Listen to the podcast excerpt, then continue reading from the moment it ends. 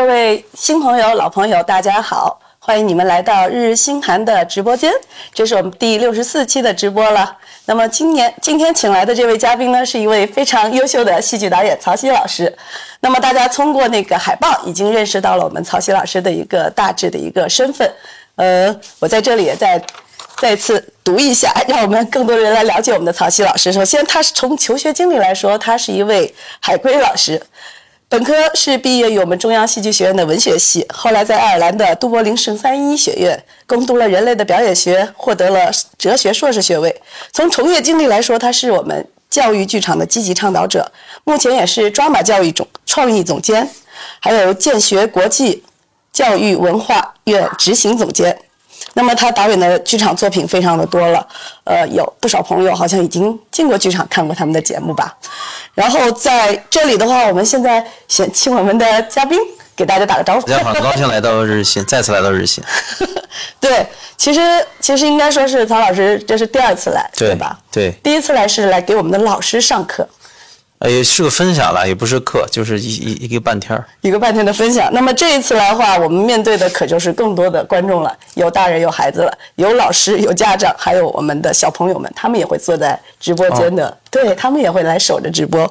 那么其实我们再说一下，因为因为我发现到我看到曹老师简历还有译著，想象真实。教育戏剧，就是您在说实话还参加了很多的国际论坛，关于这个戏剧峰会做了很多交流。那么说实话，就说你已经投入了大量的时间和精力，十几年的时间来做这个教育戏剧这个推广。嗯，那么我想问一下，是这个缘起是什么？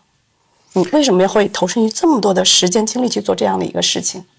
缘缘起就是还是在抓马的工作吧，因为因为抓马是我们零九年开始做的时候，我就我加入抓马的时候，其实国内没有几乎没有教育戏剧这个东西，你跟别人需要花很长时间去解释，那所以你要在一个完全陌生的一个这个土地上去建立一种公众的认知啊，你就不能仅仅只是在关注你自己这点事儿了，你就要在做这个事儿的同时要去做很多推广，这个其实是。我个人觉得哈，不是一个我特别想做的事儿，但是呢，你你没你没办法，因为你大家不知道这东西是什么，那你就要在这个之余要分出很多精力去做，对，所以它不是我一直都在做推广，如果一直都在做推广也很好，如果一直都在做这个事儿本身也很好，但因为我们十三年前刚开始的时候是什么都没有，所以你就你就只能都做，那有的很擅长。有的其实我没那么擅长，那不擅长你也得做，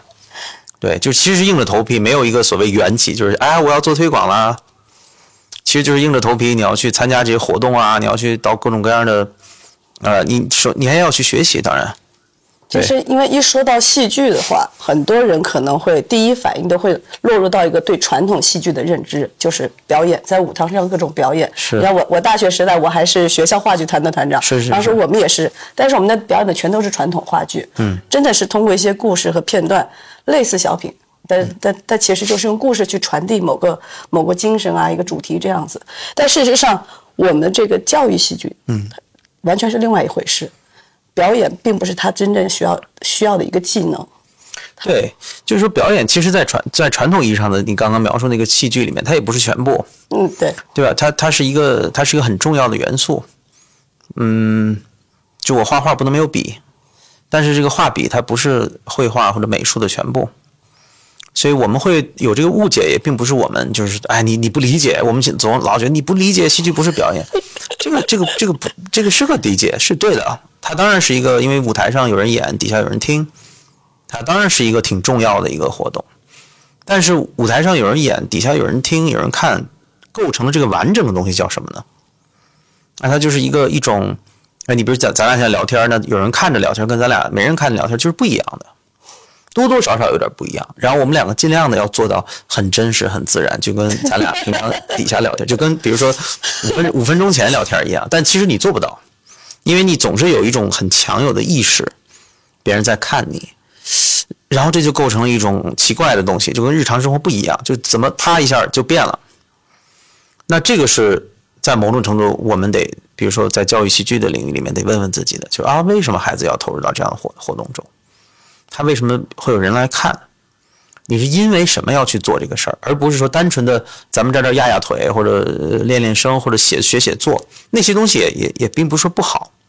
只是说那为什么三岁孩子要去压腿呢？所以我们其实是一开始理解哦，原来这东西不是声台形表，比如说，但并不是从一个角度说那声台形表不对，呃，我这就是 drama 就是对的，而是。嗯，就像我们也不会可能给一个三岁孩子一个呃特别复杂的一个，比如比如给给他一辆电动汽车让他开，我们肯定不会，因为我们知道他驾驭不了那个工具。那我们我我我们就不能给三岁孩子他驾驭不了的表演的技巧。而事实上，当你近距离再去观察，你发现三岁孩子还有很多东西是我们是我们的演员都做不到的，他的那种真、那种相信、那种投入。那你怎么用他的真、相信和投入？来，呃，帮助他制造某种状况，让他投入到那个状况中去。由于他有这个特别把一切都能当成真的的能力，那你可不可以利用这个做点什么？当他十分相信这件事儿的时候，他是不是会呃学习的更好，认知的更好，投入感情更多，理性的部分更多？于是我们希望让三岁孩子了解的那些，无论是语言、社会发展、情感的部分，都可以用这个工具去学习。那你他到了十五岁，你就不能再是这样子了，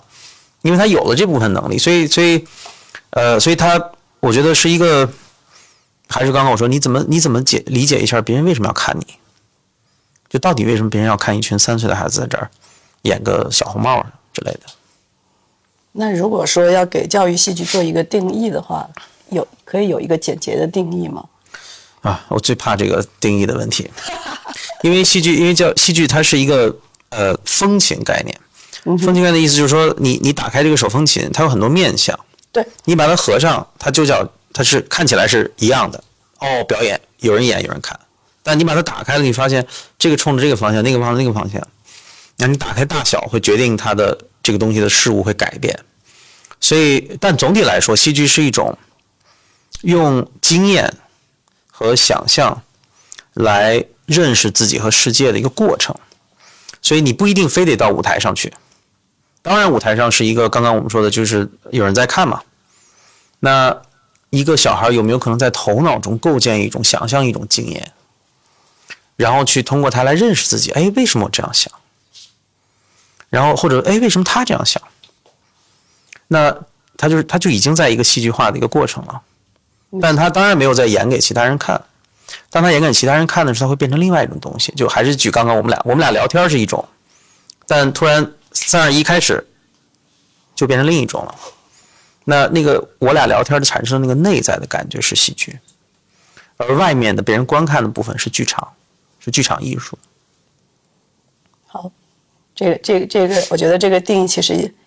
我已经 get 到你的点了。嗯，那其实那么这么说吧，呃，在。十一月十号的时候，我也看到了咱们 drama 的这个公众号上已经发布了一个纪录片，那它的片名刚好也叫认识你自己。在跟我们第一次聊天以后，我当时从你的这个给我的信息中，我提取到的也是认识自己这四个字，非常的巧合。然后那个纪录片我看完了，非常的，其实中间有好几个地方感动到我了。在看这个片子的时候，这个这这个片子我其实看了好几遍。然后其中他有时候讲到都兰的时候。都兰那个孩子，我当时突然想到我家儿子小七了，因为我们家小七也是特别调皮的那种。然后，但是他的底色，他他跟都兰一样，就是他的那个极强的同理心和善良，这种东西他是在一些细节中会展现的。就就比如说像我儿子在两岁的时候，他看了个视频，一个汽车压被一个小孩儿，嗯，压了个小女孩儿，然后。他当时问我发生什么事，我本来不想让他看，他非要看，看了好多遍以后，突然一种哭腔告诉我：“妈妈，他好疼，他出了好多血。”其实画面里根本看不清楚那个孩子出血，嗯，也看不到那个孩子，嗯，只是看到了有这么一个动作，嗯。但是小七立马有一个反应，当时的反应让我很诧异，因为那时候他不到两岁，他居然能有这样的一个反应，当时就惊到我了。然后所以的话，我就发现原来的同理心有如此的强大，嗯。然后今天在看那个片子的时候，都兰，我觉得他有的东西跟我们家小七很像。然后再说到另外一个孩子，当他在呐喊出来说伤害人的是人，就是人对人的伤害是最厉害的时候，这一刻真的也就是那一刻，其实我我的心也突然颤了一下，然后就觉得这个这个咱们这个戏剧的这个影响力和他的这个怎么说呢？呃，我我很赞同，就是纪录片的后面有一句说，就是那个 Chris 说的那段话，就是戏剧表演它很容易去引发人的同理心。嗯，这个同理心的这个引发真的是自然而然的，特别的很容易产生一个共鸣。所以的话，我我越来越觉得我们这个教育戏剧是值得推广的一件事情。嗯，那么其实从您这边也从事了十年的这个教育实践，翻译书也好。翻译书是一个一个理论上的学习，在提升，然后你真正的投入了实践有十来年，嗯，那么这十年的经验中，你也可以跟我们分享一些你的故事和你的那些学生的故事。呃，就刚才这两个孩子吧，就会容易被大大家谈论，就是比如剪纪录片，那个导演也会选择用这样的方式，但其实大多数就是说他他们两个会被我们的文化就是认出来，因为文化不接纳这两种行为。对学校、家庭，就是文普遍意义上的文化吧。对这对对这这种孩子的行为，就是我要矫正你，我要修正你。对，它实际上是一个要强化现有的这个文化的一个一个一个范式，就是这个文化其实需要这样的孩子的。你如果不是他俩，也是别人，总会从文化总会找出这两个孩子来。但是，然后就好像格外的，他们我们很格外的珍惜当他们这样的时刻哈。但我觉得，其实第一，这是每个人都需要的东西。对，就是天然的。我们发现，呃，当，嗯，比如我生下来，然后到这个世界上，我我不知道有一个外面，对吧？我一开始小婴儿，他不知道有个外面，他就认为我就是这个宇宙中心，所以我我只要呃饿了我就哭，然后就有有奶。然后慢慢的，他发现有一个客观的世界是先于他存在的。然后这个客观世界里有很多跟他一样的人，这么小爬来爬去的，也有大的照顾他的人。然后他就投入到了一个完全的一个客客客观世界中。那如果这个客观世界仅仅只是树啊、花啊，呃，他可以操纵的就还好。可这个世世界里面充满着像他一样的有很多主观能动的人。那他就要陷入我们一辈子要陷入的一种自我和社会的这个观察互动，有的时候矛盾会张力会很强，有的时候当你能同理别人的时候，感觉很温暖。所以它其实是一个人生的功课，它不是说单纯的说就是哦，只有教育戏剧才能做到。但是戏剧的特殊性在于，呃，它放大了刚刚我说的这个东西。因为他他把刚刚我们那种非常复杂的、充满着各种各样的噪音的那种人生的现实，浓缩在了一个小小的事件里。比如说，过刚刚那个视频里讲的，他要去，啊，我们是一群怪兽，我们不和人来往的，因为我们之前有过历史，我们跟人就划清了界限。可是突然来了个小婴儿，那就出现了你刚刚讲你儿子的那种同理心。对，那可是这个同理心跟我所处处的这个族群。的文化和意识形态产生了矛盾，那这时候你怎么办？它凝聚在了那个状况。那其实日常生活我们遇到这个事儿吗？一样的呀，到处都有，对吧？你过，比如说我我我过来到那个村子，我得扫码，我得我得等着，我不能闯红灯，我也不能说我不想扫码就过。我可能心里很焦急的想的是，我要过来见你们，我要聊天，我要做这个事儿，别晚了。我有一个特别基本的一种，就是自己的主观的，我想我的能动。和外部的一个文化、一个规则之间的一个张力，但日常生活我们不会老去想它。我堵在那儿不会想，哎呀，我现在和这个张力是什么？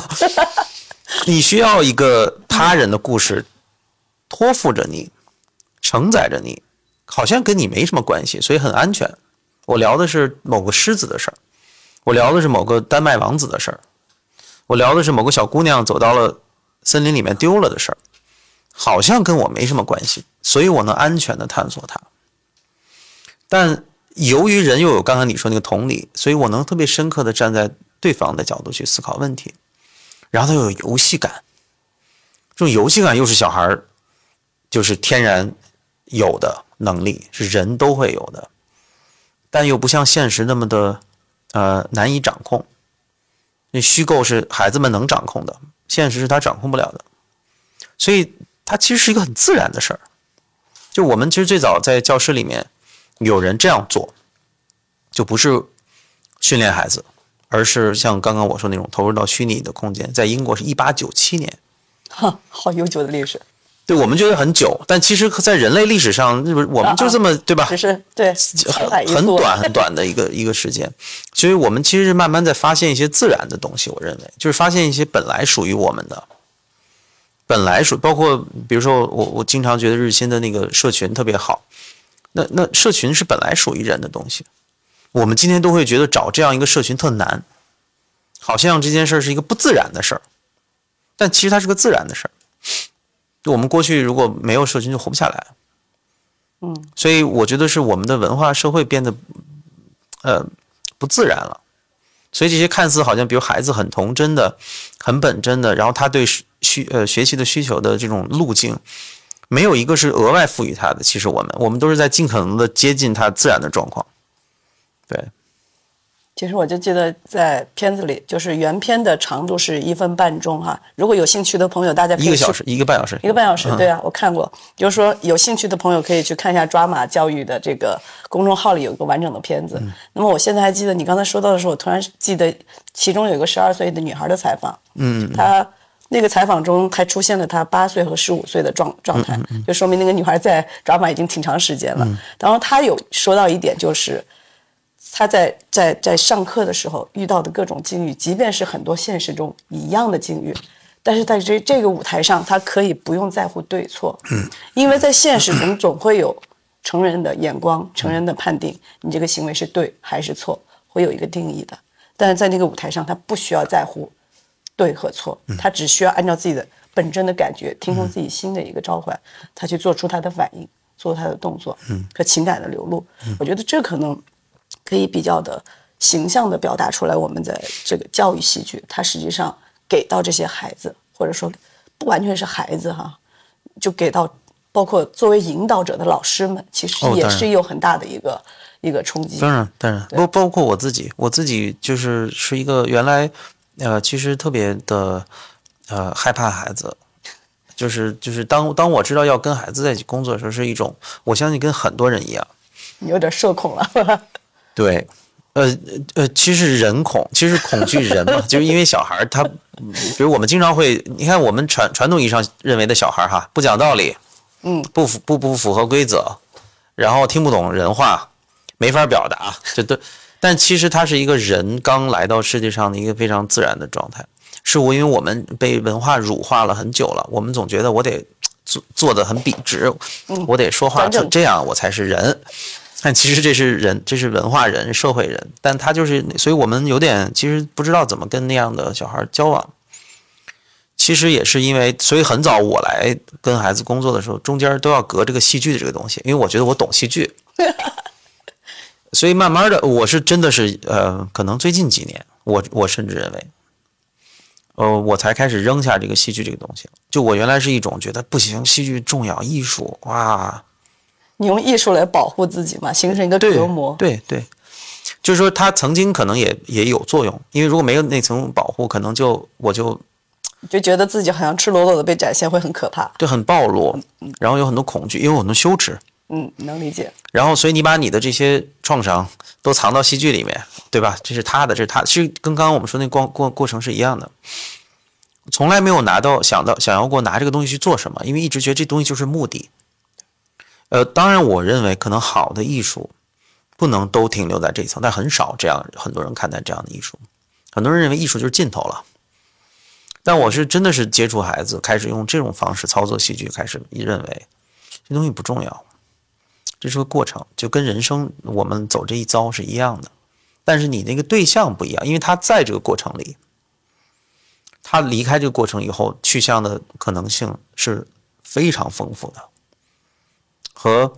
他走向了另外一种环境，他去的可能性，我相信之间可能差别会很大。所以我觉得，当你意识到这点的时候，才，呃，我觉得才是又回过来，又让我对这个艺术本身又有很多改变想法。其实是，我觉得我的改变在对艺术本身的改变想法非常大。嗯嗯。现在，那你现在现在的看法是什么？就是说，我知道它为什么有用。就经常会有人说，艺术没用嘛？那对，在这呃，这东西有什么用呢？对吧？对，不能当饭吃，呃，不能当饭吃。我认为它 非常能当饭吃。呃，这个饭当然不是那个物理的存在，嗯，哎，但它其实也是，当你能够通过这里面更了解你自己的时候，你知道把自己放置在你擅长的位置上，饭就来了。它不是说饭呢饭呢饭呢，而是我我我在哪儿，谁要吃这个饭，所以这个东西是是很重要的。那如果我们不知道我们在哪儿的话，其他东西都是为谁做的呢？所以，呃，我我我我觉得这是很大的改变。而过去我是很纠结于这个东西的形式和内容，就这你得是这样的，你得是那样的。就就像我说，它到头了，但是你发现你到头再往前，根本就是外面还有很多很多世界，是对方是观众那那一侧。所以我现在其实越来越感兴趣的是，谁来看这个东西？为什么他来看？呃，或者在戏剧教育戏剧的领域里，就谁来参与这个东西？为什么他来参与？为什么此刻来参与？比如为什么此刻会有这么多人打开这个直播间进？那明天可能他们没有看，是为什么？那这个可能跟艺术本身就没什么关系了，对吧？就你离开了它本身这个东西，你你你你进入到的可能是某种程度的现实，比如说。但其实你知道，现在教育教育中，就是其中一个很明显的作用，就是个治愈。心灵的一个治愈作用，因为说实话，咱们现在的青少年真的存在很多很多的问题，就是心理问题特别多，像抑郁症的，还有看上去，尤其是那些看上去特别好的学生的，嗯哼，因为我自己也曾经当过两年高中老师，嗯，我带的那个班六十个学生，我就感受过，就是有的孩子你看上去就是那叫邻家的好孩子，是。德智体美劳样样好，然后。那个琴棋书画样样精通，非常棒的一个孩子，但事实上，他的内心的痛苦，嗯，却不被人知，嗯，尤其是不被自己的父母知道，这种这种时候，我我会觉得特别可悲。就是我我作为一个外人，我当我了解到这个孩子内心真相的时候，我的那种心痛就是，我既同情这个孩子，我也很同情他的父母，嗯。父母把所有的爱、所有的一切都为这个孩子付出了，父母们觉得自己做的很好，可是他们并没有知道，最后这个孩子造成的伤害是怎样的，没有人意识到，这个就是一个很可怕的事情。就包括你，我们第一回聊天，你聊的那个男孩，就很也很像我之前接触接触的那个男孩一样，这就是多么优秀的孩子，嗯，可是有人知道他内心的那份痛苦吗？嗯嗯嗯。然后很幸运的是，他通过在你们这个。教育剧场里边有了一个释放，有了一个一个表达，嗯，但是现实中有很多人还得不到这样的一个表达，嗯嗯，所以这个东西其实是会让人有点忧心的一件事情。我觉得就是呃，我们还有另外一个习惯，就是容易把这个事儿就当成就是一定是家长和孩子之间的事儿。我恰恰觉得，因为他只是从青年人身上表现出来了，对，他就是青年人身上表现出来都是我们社会的问题，是我们社会病了，不是他们病了。他们更难去在嗯很小的时候拥有一种呃反过来看待世界的这种语言和工具，戏剧是可能是为数不多的一个，就是说不是给予你的都是你无限要接受的。它会给你产生一个距离。我们成年人因为是有了抽象思维的能力，然后经历了很多很多的经验，我们有一种距离，认为不见得你看起来的东西就是那样子的。那所以孩子实际上是通过想象、啊玩耍啊、游戏啊，创造了一个空间去观看这个现实嘛。那我觉得，由于他没有没太有这个能力或者这个空间，社会层面，所以他容易认为这些都是他的错。父母吵架是我的错，我要是很可爱。他们肯定会爱我，就不舍得在我面前吵架了。他不会有一种距离，认为这是父母之间有什么问题。包括今天我们很多父母，比如说，经常会在孩子面前重复：“呃，这是我跟你你爸爸之间的事儿哈。”但是其实没有什么所谓我和你爸爸的事儿，因为对于特别是很小的孩子，他没法和你产产生那种距离，他没法把这件事分开的，他一定认为这件事跟他有关。这也是成长的一个必然的一个逻辑，所以。呃，戏剧可能提供了一点点距离吧。那玩耍也会，我觉得游戏玩耍都是创造一个空间，让你能稍微的把你存在的这个客观的世界，在这儿稍微过滤一下，再再回去看。我觉得很多现在我们觉得年轻人有这些这样那样的问题，是因为社会没给他们这样的空间。这个空间有的时候就是物理空间，比如说，那我们小时候都是可以随便在院子里跑的，都是可以，基本上都是小学可以自己去上学的，基本上过马路没有那么严重到说一定要请一个连的人去保护你，也不会有动不动手掌里面就会随便看到各种幼儿园打孩子、猥亵孩子、闹的闹事儿的视频。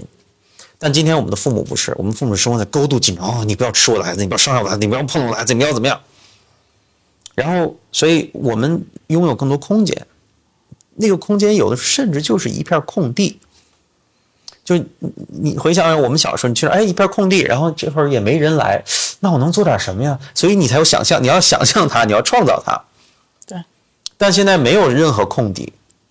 连玩都变成了一种你要花钱进到一个地方去。爬爬滑梯滑下来，然后这个孩每个孩子滑二十秒，你要多看了两分钟，你就是不符合规则，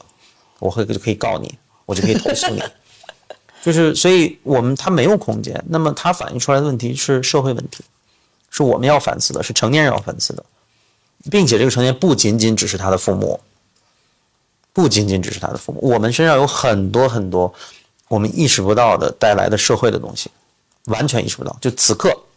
对。我们作为父母看待儿童的方式，然后很多我们自己的童年的创伤，那我们怎么能说这一定是我们能决定的呢？所以，那文化怎么支持孩子？文化怎么支持父母？那我们其实是后来，我们也是花了很多年才认识到这点。嗯，我我原来自己也是非常怪罪父母，就是你也有自己的创伤，你怪罪父母是怪罪，就是怪罪管你太严了。啊不，就当然我很我很小的时候怪罪自己的父母，当然。我说的就是怪罪我们的中来自来自中心的父母，因为你跟孩子走得很近，你学会了一种以孩子的眼光看待世界的方式，你很容易讨厌父母，就你很容易对立起来。呃，这个可能到了大概一四，我们是零九年开始，到了一四年我们可能才有点清晰的认识，甚至说到了今天可能才知道该怎么做，就是不能把孩子跟他的父母分隔开。所以你提了一个重建家庭这样的概念，对吧？对对，就这个有点不自量力了哈，但是 没有不自量力，但是我有什么权利重建别人家庭？但是我就说我我那个家庭是家庭的这两个这个概念吧，就是理解，通过一个社群，然后人与人之间的关系相互的影响。对，就我不以谁谁谁爸爸来来参与到这个活动，我就是我嘛。对，就是包括我我我们因为不是给家长做很多工作坊，很多家长就是。会在介绍自己的，就会在工作坊的时候突然意识到，哦，原来我没有名字，原来我在这个环境里就是没有名字，已经那么多年。对。那那呃，他的需求怎么来？如果你的从抽象的符号上都没有暗示他他的需求很重要，对吧？你怎么就是我们其实有意无意的将他跟我们区别开了，就是说你是父母，你就做你父母的事儿。但是其实我们能不能够？更深入的再渗入到彼此的这个工作和生活中一点呢？就是我们能不能不把你仅仅当成一个父母看待呢？那你是怎么样去开展的？因为就像你现在说的，我我现在想起来，像我们孩子读完幼儿园的时候，幼儿园的家长见面的时候，经常说的是：“哦，你是星星爸爸，是哦，你是月月妈妈，哦，你是八宝爸爸，哦，你是小七妈妈。”就就完全是用孩子的名字后面加上爸妈。对，就是，即便是我们上了三年学，我可能部分家长的名字我到现在也是不知道的。对，因为学校，我相信大部分是我们社会目前还没有一个既定的一个机制能帮助我们摆脱迅速摆脱这个身份吧。就像我说的，做戏剧，那你的戏剧是给到家长们也要上课，也要去表演吗？对，你嗯扮演对。他也要投入到这样的环境中，就是我，就是家长也要跟孩子一样。一开始我们是跟孩家长就是做跟孩子做的一样的事儿，就说啊，你你也体验一下你孩子做了什么。后来才发现哦，我要专门为家长设计，还是有不太一样。毕竟成人的反应，对，就是家长要有是，就是说他他有他自己的想事儿，不是都这是都是父母。我举个例子啊，我原来设计过一个家庭工作坊，这个这个工作坊就是事实上，呃。这个事儿实际上是来来自于来自于一个剧本，但是我把它稍微改编了。这个是一七年的时候，但是那张照片好多人都说哈，因为拍出来认为是疫情期间的，因为我讲的就是在那个丹东这个地方，嗯，然后讲的是虚构了一个未来的发生了一个核战争的状况，然后他们是一群移民，就是移民警官，就当时因为一发生有很多难民从对岸过来了，丹东离这个朝鲜很近嘛，对，就过来了，然后。那我就框定他们为这个，他有一套非常复杂的手续，怎么检查，怎么弄，然后什么时候要关押，什么时候可以放行，什么时候要劝返，什么时候走。呃，那当然，今天大家一感觉就是 有点像疫情，对对对。然后当时就让家长，那不然他们都是都是让他们设计的，是每一步他们一个办公室怎么轮班，然后这办公室里面他们怎么娱乐，别人怎么监控他们，怎么监视他们，然后他们都是从哪儿调进来的，让他们跟自己家人，就是他们每个人去设计很多很多。这个过程在教育戏剧里面叫保护入戏，就我不是让你上来就演，所以你要设计很多很多你私人的物件。导致你做了这么多活动以后，这是个两天的工作坊，两个全天。到你最后真正进入到那个环境里以后，你是完完全，因为这是完全都是你，就跟小孩玩游戏一样，都是你们创造的。而这里面有个基本的境遇，就他们要来审问这个在被关押的人，然后也有翻译，但是就来了一个这么一个女士，她就一直抱着一个箱子，就手行李箱，然后呢，在检查的时候呢，她就不撒手，嗯。然后要过安检，各种她都反正什么都不弄。然后就说：“哎，算了，你进去吧，你们问问吧。”就轮到这个值班的，结果他们之前已经是连续值班很多很长时间，所以你看这里面好多好多细节。嗯，有有有设计了一些。对，然后我呢要集齐这个过程叫教师入戏，就我要变成这个朝鲜的女人，我抱这个箱子进来，然后他们就会问，上来都是一些就是例行的问题：你会说中文吗？你从哪来？你来这边要干什么？但是。呃，我们当时就设计了一个一个一个场景，是他那边是只能听见我的声音，他有个玻璃墙，看不见人的声音都是从四周来的，然后死死的抱着一个箱子，然后他们就会认为这个有问题，那你干嘛要抱着一个箱子啊？嗯，你能不能放开？结果这个女人也不知道她听得懂听不懂，但他们老问老问老问，她就崩溃了。其实就这么一个基本的境遇。那这个境遇跟父母没有半点关系。对，呃。但同样，最早我们说的那个，为什么这一群比如抓马的小孩的爸爸妈妈要成为移民警官，去看一个女人死死的抱着自己的行李箱呢？嗯，那它必然这里面有很多象征和隐喻，跟跟他们自身有关，不仅仅是他们成为父母，守护他们自己的隐私部分吗？OK，这是一种。包括就是说，我们每天都背的的是什么呢？每天，比如我我我我从城里开车过来，我我我我这个包袱是什么呢？你的包袱是什么呢？那个直播的女孩的包袱是什么呢？那那为什么有些东西为什么我们放不下呢？呃，包括其实自始至终我也不知道那个箱子里是什么，但是他们都会猜哈，各种箱子里是。我想强调就是，他跟说你怎么成为一个好妈妈没关系，他有关系也没关系，他有关系就是因为你是人。然后我们在人生的这个阶段呢，是要养育子女的，那是我们的职责之一。呃，甚至说，呃，我我会很多人会说啊，我首先是个人才是妈妈，我也不认为这一定就是这样的，因为你你孩子生出来你就是妈妈，那一刻你就要做妈妈，你不是人也要做妈妈。哎，这个不对哈，有的女人不生娃的。就是说你在某个就像一个医生看到一个人断腿的时候，我突然想，不行，我现在要做一个人，你现在就是做一个医生，你去帮助一个人。OK，所以。呃，但但他你不总是这种状态，而我自己其实后来做了父亲，我突然发现，有的时候我就是没有及时的成长到下一阶段，我仍然还处在那种，啊，这个尿布拿没拿，那东西拿没拿，哎，那个医院会不会堵车，然后到时候会就还是那种状况，然后我发现我总要追赶我的孩子，就是因为有的时候，那那就是我的包袱，那就是我抱在手里面死死不放的，我也不知道为什么。你要跟我说，我觉得啊，对，有道理啊。但是，呃，但是，但是，那这是我的包袱之一。但有些东西可能我就没有那么容易，呃，表达。那那所以这个时候你就会发现，那家长如果有了这种游戏的能力，呃，然后我印象中，因为那个是很，算是我们这几年做的很，呃，极端的一个事儿。因为你把这么一群家长弄两天完整的时间来。有多少家长参与那一次？有十，有二二十个，不到二十个。那他们最后就是这个这个家长，就是这个完成以后，大家有做一个分享吗？有啊。嗯，那你觉得分享中他们有哪些东西？那我有点记不住了，这个好多年前了。对，就是我觉得我们的家长都还是挺，就是知道要来干嘛的，然后有点跟我们有的时候在这儿待的时间比较长的孩子有点像，就是这这我都知道。啊。这个我都熟。你所以你要让他们已经没有那种特别率真的那种感觉了。因因为你同样，我们都很丢失了第一次做很多事儿的感觉嘛。对，所以。你看，刚刚我给你描述那个戏戏剧的状况很极端啊，它不是一个，就你要用一些容易抓住它的东西，让它让它那个画面消失不了。就是它的确是一个画面，因为我都没说话，我就是极度恐惧，而且我对他的声音是有反应的，但是我我说不了话，我是个朝鲜女人，呃，但我在里面其实做了很多事儿。那每一次不同的家长带来的东西也不同，有的家长会在后面唱歌，突然，然后他越唱歌，我就在那，呃呃，我就在那儿，然后有的家长会在那儿，就是会有一种，呃，不耐烦，因为他前面有一段长时间的投入在，就是工作，然后重复，又不能回家，又要加班，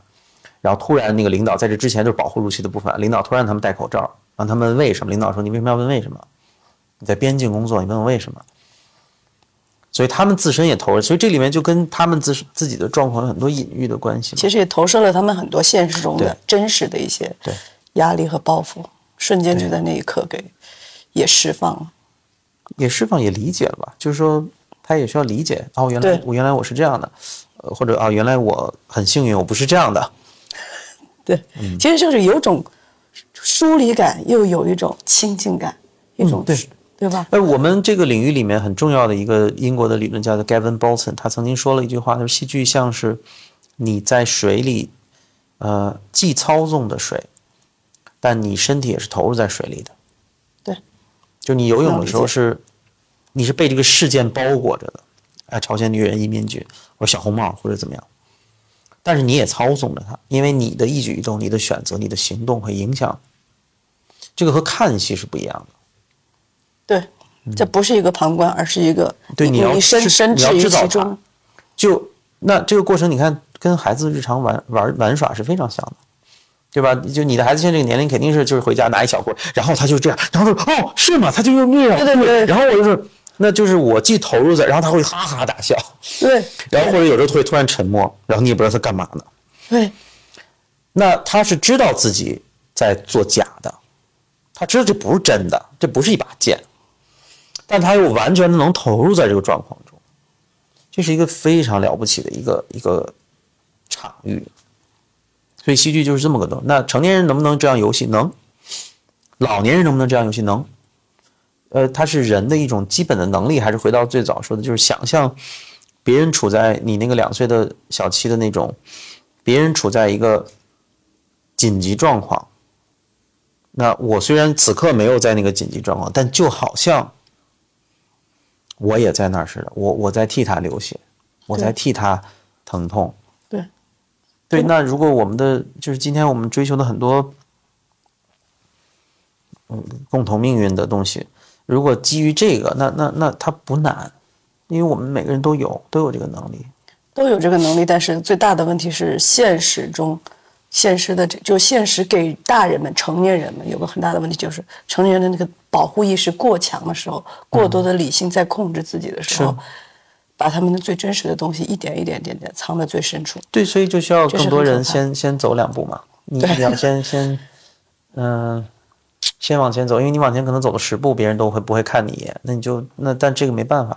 就是你看，我看那个纪录片结尾的时候，它有个数据说的是咱们抓马教育已经有一千八百七十四个孩子在那里上过课。嗯，那这一千八百七十四个孩子，但是上课的话，也也算是得到了一部分的是影，就是有很大影响的。我觉得，但是这个孩子是三到十六岁哈。嗯嗯。那么其实那天聊天我们也了解到，咱们的孩子是两两种不同的教育方式，三到八岁是一个阶段，八岁以上是一个阶段。那你是不是可以也可以具体的？因为我们这一次的毕竟直播的里边有很多的是家长，还有孩子，其实也可以跟他们讲一下，三到八岁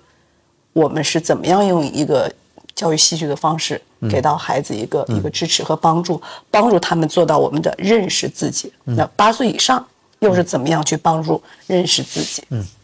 就八岁为什么是个节点哈、因为我们最早其实是准备就是做一个三到八岁的一个中心，没有打算做八岁以上。那为什么卡八岁？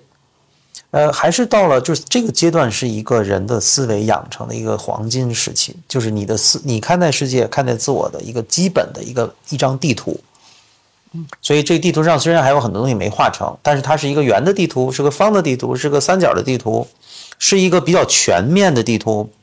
还是一个有盲区的地图。它就是三到八岁，这个一方面是人的发展，嗯。一方面也也有我们文化可以接纳的，就这个这个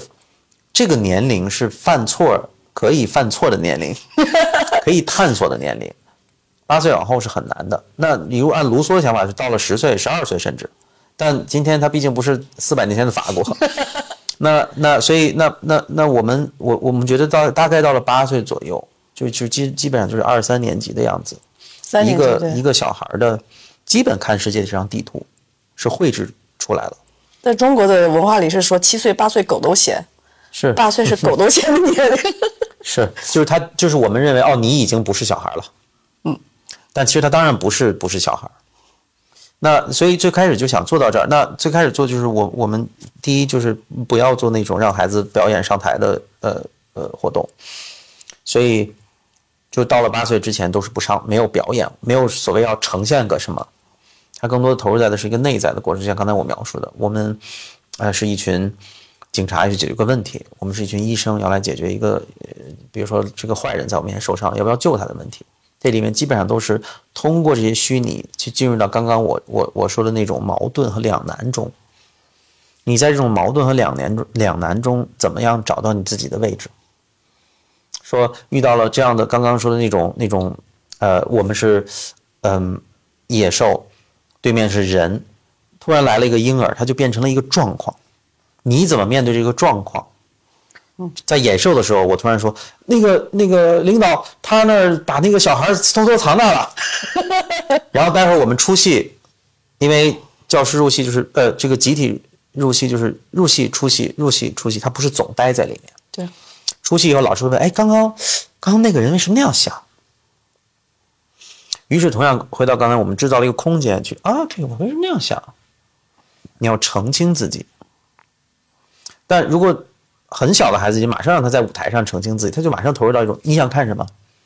哪个是好笑的，哪个是对的。但在一个游戏的环境里面，没没办法，我们是在探索。那另外一个人说，像杜兰那样把他藏起来，然后再出戏。哎，他刚才他干嘛做这个事儿？这这个那个那个，我们那个头他会同意吗？还有另外一个状况，可能是小孩说：“我们先什么都不说，看看他说什么。”那为什么人会有这种觉觉察，然后有这种表达、这种行动？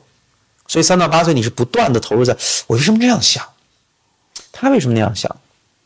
哎，我为什么不像他那样想？他怎么那么爱说话？他怎么那么沉默？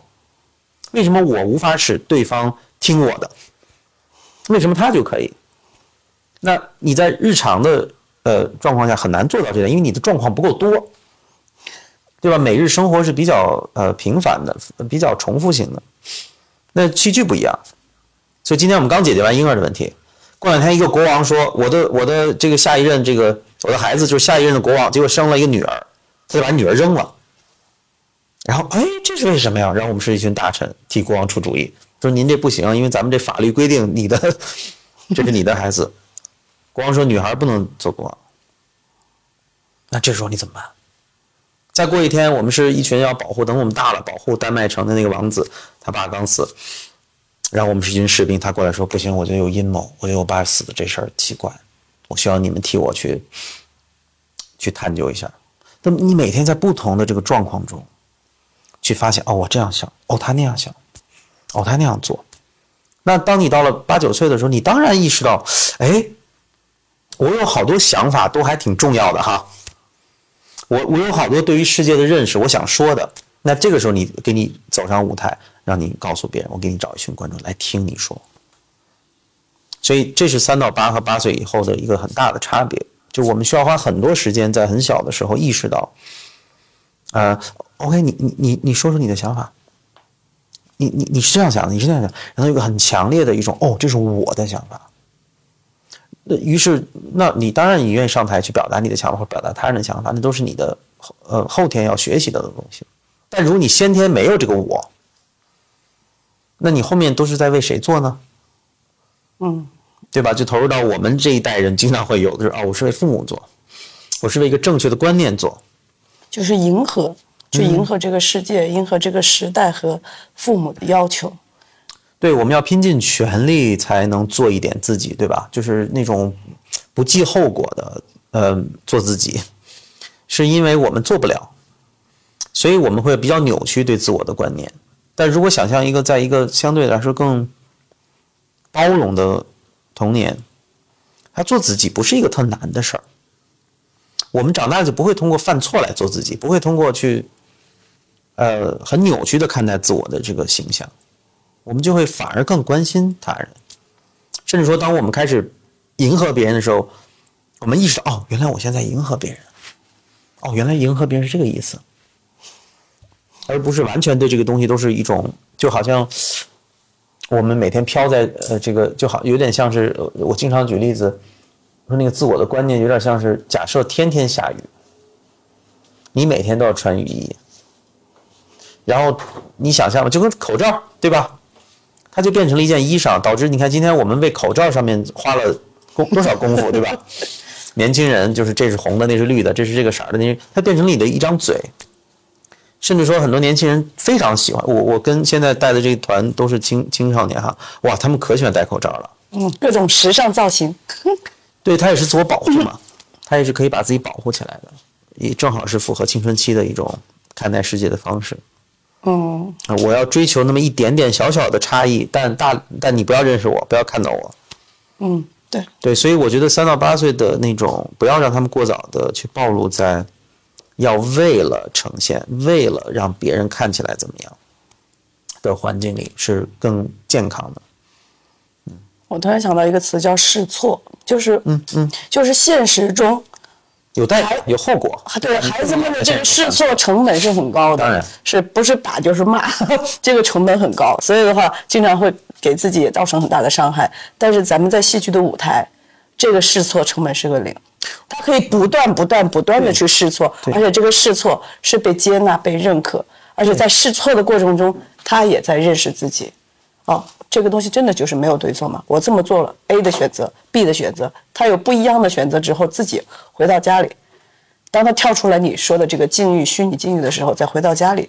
他再去思考。虽然我原来曾经也想过，就是我们有时候父母聊天经常说，哎呀，这个孩子小啊，会思考什么？嗯，其实后来发现，我跟我自己的儿子沟通的时候，就像你儿子也是六岁，我儿子六岁，我们俩孩子只差一个月，对吧？都是六岁的孩子，但是你没发现，我原来发现。不要小看他，只有六岁。嗯，这六小脑的瓜子里想了很多东西，他的很多见解和观点的时候，有时候甚至会说出一种哲学家一样的话出来。但是这种话它不是哲学，你会去细细品，他说的是一个最本真的人的本质一个基本的道理，对吧？对，什么是什么？对，为什么你在那站着？为什么他就可以坐着？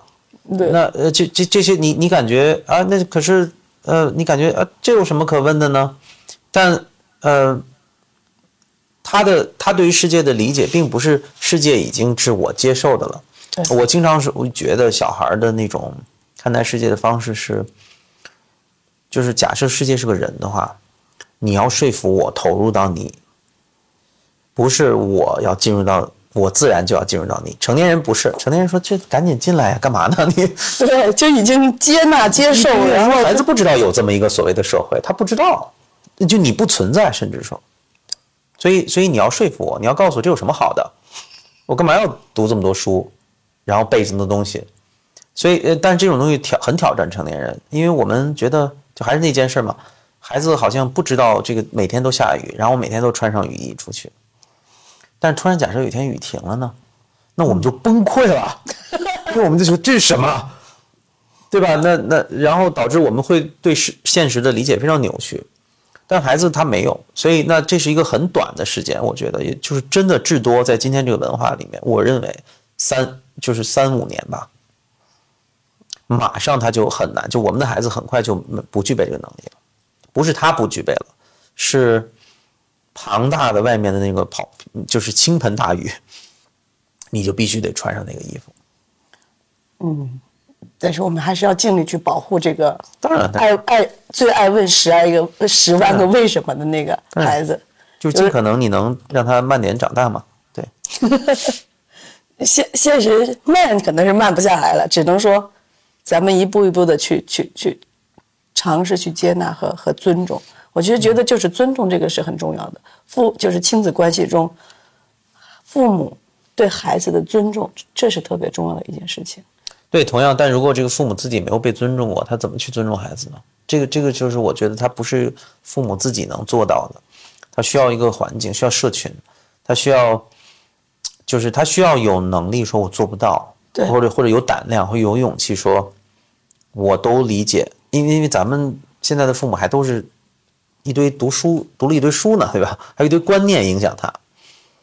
所以更做到那种自然的状况更难。对，就确实也也有言论，就是有种言论也在说嘛，其实真正需要教育的不仅是孩子，还有孩子的父母们。孩子的父母是更需要去学习的。对我现在甚至说，还有一个更重要的地儿需要教育，就是社会，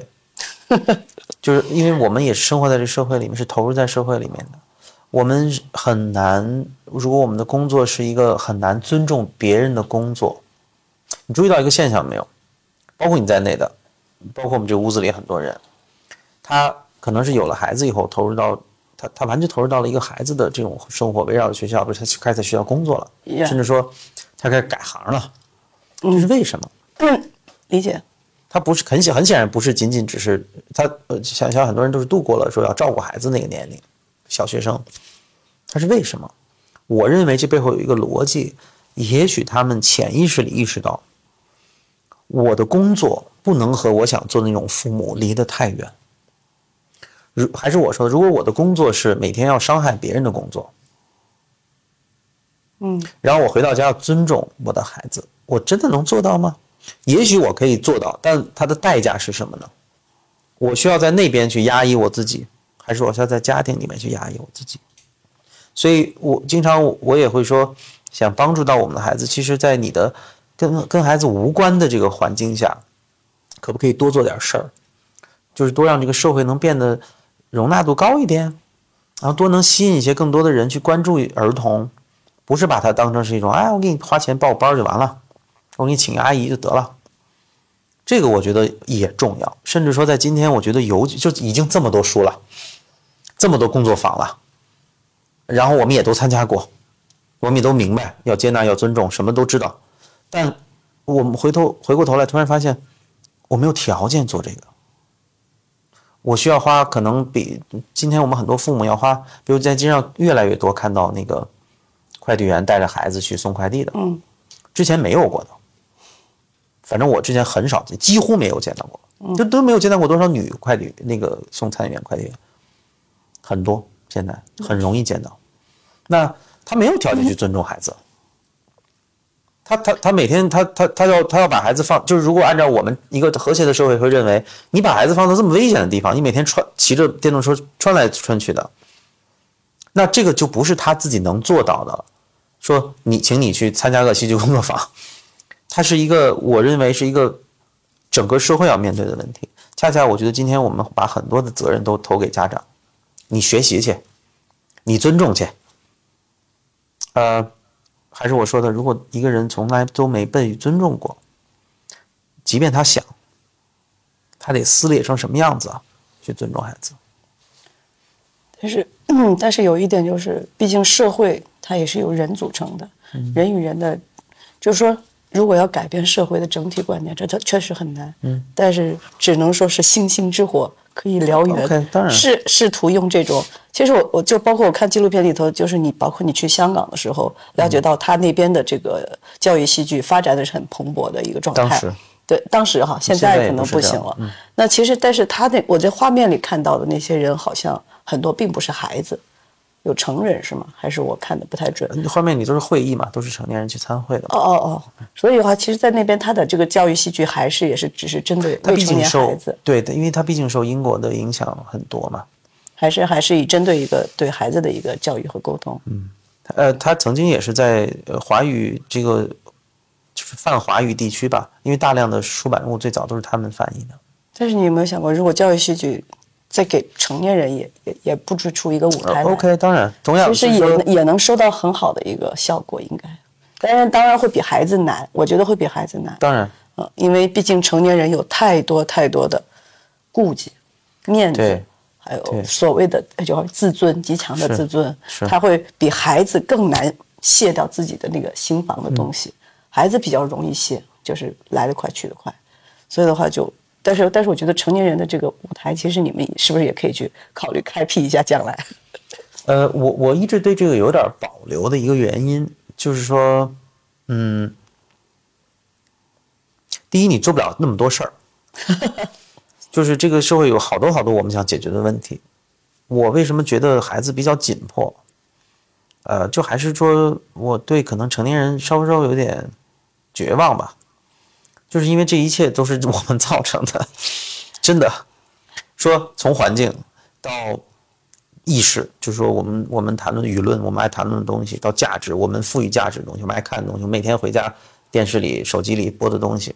再到我们的工作，就是这这是这是孩子们投入到一个一个非常非常庞大的由我们构成的一套系统，这个系统是很难撼动的。那我觉得我们至多能做得好的，就是说，呃，在我们的身边的小小的范围内，找到一些能够给孩子提供更多宽容的环境的这样的机会，去投入到它。但是真正改变这个系统，肯定不是我们，肯定是他们，而且是他们的孩子。因为我们能做的就这么多，我我这就是我一直比较强调，就是我我甚至觉得让家长少做点事儿，少读点教育的书，少参加参加点工作坊，呃，然后不如把他们的工作投入到间接的去帮助别人的孩子，呃，但最终，然后他的孩子突然看，哦，原来我的父母这么关心他人。你想过没有？就是我们我们我们想让我们的孩子拥有同理心，但是我们的父母有就是关心他人吗？关注他人吗？我们手机里翻到一个新闻，会为他感感受到那个两岁的小七的那种东西吗？那这些东西都被孩子看到眼里啊。如果我每天关心的就是股票，那孩子也会长大，也会关心他的。当然，你突然把他放到一个培养皿，你说这里面都是戏剧，都是同理心，那他也会是一个扭曲的状态。所以我是觉得孩子更紧迫一些，就是他们面临遇到的问题，很可能就是二三十年以后，我们要为一一板一一板香蕉去去打去伤害别人的，很可能。那如果是这样的话，我们今天在我们身上付出的很多东西，是不是就需要转移的，把精力转移到孩子身上呢？那如果这样的话，是不是其实还有一个渠道，就是如果说我们关注的是孩子，嗯，但是毕竟咱们一个抓马教育，你这十年才一千八百人，嗯嗯说多不多，说少不少。但如果毕竟中国这么多孩子，那可能最好的办法是把这个教育戏剧继续的推广到校园之中，嗯，会是一个更好的一个方式。这可能就是应该是应该是去对老师产生一个影响，对，或老师者很多家在对孩子产生一个影响。家长可以自己成为老师啊，就像我们很多的家长一样。那那那我们培训的很多人也一样，就他们培训很多老师呢，他自己一个人能辐射假设五十人，那你多培训点这样的人，肯定要比你直接去接触孩子强。当然，家长也一样。呃，但但像我说的，就是我们还还是回到最早，就是这些东西都是自然自然就形成了，我们就做了。呃，是做完了以后，突然才才意识到，哦，原来应该这样做，应该那样做。教师培训跟家长的工作也是如此。嗯，那教育戏剧这块，我觉得我我觉得可能从从从这个普通听众来说，他们可能会更关心，就是到底对孩子能产生多大的帮助？这个认识自己能认识到一个什么程度？因为就是我来之前跟我的朋友聊的时候说，今天我们有这么一个节目，他们也有质疑，这个一个戏剧表演认识自己，你能认识到什么样的程度？是是是，我说那那那他是有，我说这是有十年的实践经验的，这是十几年的实践经验中，在这种交往中，老师视自己的视那些孩学生为孩子一样，用心的去投入，嗯，那肯定以心与心的对话，最终肯定是会产生一个化学反应的，嗯，会有一个很大的一个提升和帮助的。就像那天我第一次跟你聊的时候，你聊的那个案例，其实我当时也觉得，哦，这即便即便可能说一个月、一年就出现那么一个案例，但是这个案例其实已经它在起作用，就是你这个教育戏剧这个事儿，它在起作用，它是有帮助的，它是值得去让大家去去去接接受和理解的。或者你你可以再讲述一个两个案例出来，我觉得可以让这些直播的这些家长们。就包括 来向我提问的那个家那个朋友也是说，你你你你能不能我讲一个有有有什么作用啊？他想知道戏剧到底有什么作用。我我我觉得我觉得如果到现在他仍然不认同，那就是不认同，跟我讲多少个案例没关系。我我也讲了很多，而且不认同没准他是对的。就是说这个东西，呃，既然变成了，既然起这么大的题目，那我们肯定知有信心解释它到底是什么。但是，到多大程度上？对方能认同呢？你你很难，除非你现在坐下来跟我们要聊一两个小时，你很难通过一个案例告诉他证明这件事能发展什么能力。我们最早就是走过这个弯路，嗯，就家长会说 OK 好，戏剧能给我们孩子带来什么？那我们就说，呃，沟通能力、解决问题能力、协作的能力、表达的能力、语言的发展、肢体的发展、主观的能动性，我们会讨论一些价值伦理。他真正想听的不是这个，是什么？我不知道，每个人不一样。那有的人可能想想知想知道他能给我孩子带来哪些职业的发展，他能给我孩子带来哪些阶级的跃升。呃，你很难真正知道对方的这个原因是，除非像你这样就是坐下来聊一个小时，你绝对可以知道。所以，当你看反复跟他强调这个能力的时候，那棒打棒球也有协作，打棒球也有语言，打棒球也有这些规则。打棒球也可以发展身体哦，当然能发展身体。走，咱们打棒球吧。我自己做了父母以后，发现很多的选择跟别人怎么解释无关，它是你应对你自己的一个，同样它是认识自己的过程。我想让我的孩子拥有什么，往往是一种价值和伦理的选择，跟客观上他是否能带来，以及呃，这个人承诺你的人是否真正能给你都无关。那你有没有发现，就是这些把孩子送到抓马教育来学习这个戏剧教育的时候，这些家长们他们身上有没有哪些共性？有，就他们挺少问刚刚那个你那个朋友问的问题的，就是第一，就是他能为我带来什么？呃，一个共性就是他们都是成长型的父母，大多数，嗯，就是知道我要学习，我要为这个事儿去努力，嗯，但是其实对未知是一个就就是未知的状态，对未来的东西。纯纯粹是未知和一个探索，也算一个冒险。嗯，可以说冒险，当然开放。嗯，就是说我我愿意尝试尝，我愿意，我我我可能有种直觉，但我不知道直觉是什么。那我愿意去探索一下。可能很多家长到今天，你问他说这东西是什么，他说他也他也说不清的。那那嗯，难道我们生活中的很多的选择都是我们能说清说得清的吗？嗯，就我为什么把孩子送到这个学校来？我真的说得清吗？对吧？那像你的那些作品中，我看其中有一个名字，我觉得很容易吸引大家注意，就是那个做妈妈。哦，就是你的那些作品，其实做妈妈这个，当我我我并没有看到过你那个那个节目，因为我还没没有去看过。但是做妈妈这个标题看的时候，就比如女性来说，第一反应会会再去猜测，哦，你设计的这个戏剧作品到底是做什么？是让孩子去体验做妈妈，就是就是那种换位思考吗？会有会有这样的一个反应，就会很好奇你的做妈妈到底是想让孩子去去与父母产生一个换位思考，还是要做什么？呃，做妈妈这是去年呃今年四月份在我们把它改编成一个小剧场话剧了，实际上就是一个一个正式的演出吧。嗯，然后他他那个呃讲的他是一个他讲的是一个故事。观众观众想听案例，我现在就讲案例。他讲的是一个那个，呃，讲的它是一个真实的故事改编的，呃，爸爸跟女儿的一段一小段故事，因为他妈妈去世了，然后这个女儿很小岁数，那你怎么给孩子解释这个事儿呢？啊，小孩就天天躲在床底下、桌子底下，也不出来，也不说话，白天就正常上学，假称一切都很正常。而这爸爸就想，那就咱们就正常呗，那就家里就没有母亲了，咱们也正常生活。但是这女儿天天沉默，这不是个事儿。就爸爸想努力的想把这孩子弄出来，想让他重新回到正常生活。直到有一天，这孩子在家里拿一堆纸箱子，就搭了一个这个人儿，这人特大，跟人一样。然后就是管这个叫妈妈。然后这个纸箱妈妈一开始爸爸认为啊，小孩嘛玩嘛，但是他搭完这个就很开心，所以爸爸还挺高兴，觉得这不错。结果这人就住他们家了，然后吃饭呢也得给人端一碗，睡觉也得放床上。那爸爸就开始有点担忧，这我们家孩子别魔怔了。然后直到有一天，他说：“这个我要带这个去超市，因为妈妈得帮我们挑东西。你呢，你都不知道那东西放哪儿，我喜欢吃的东西都找不着，妈妈知道。”那爸爸就很担心，因为你你自己家玩是一回事儿，你出去玩，别人会看的。果就出去了，出去就发现同学的异样的眼光。对，同学的妈妈就这还玩呢，我以为就是玩一玩，怎么还好几个月了？结果那个呃就这个事情，就是它是一个真实的事儿改编的故事，慢慢慢慢慢慢就发生后面他要带学校去，还有奶奶很多事儿，又来了。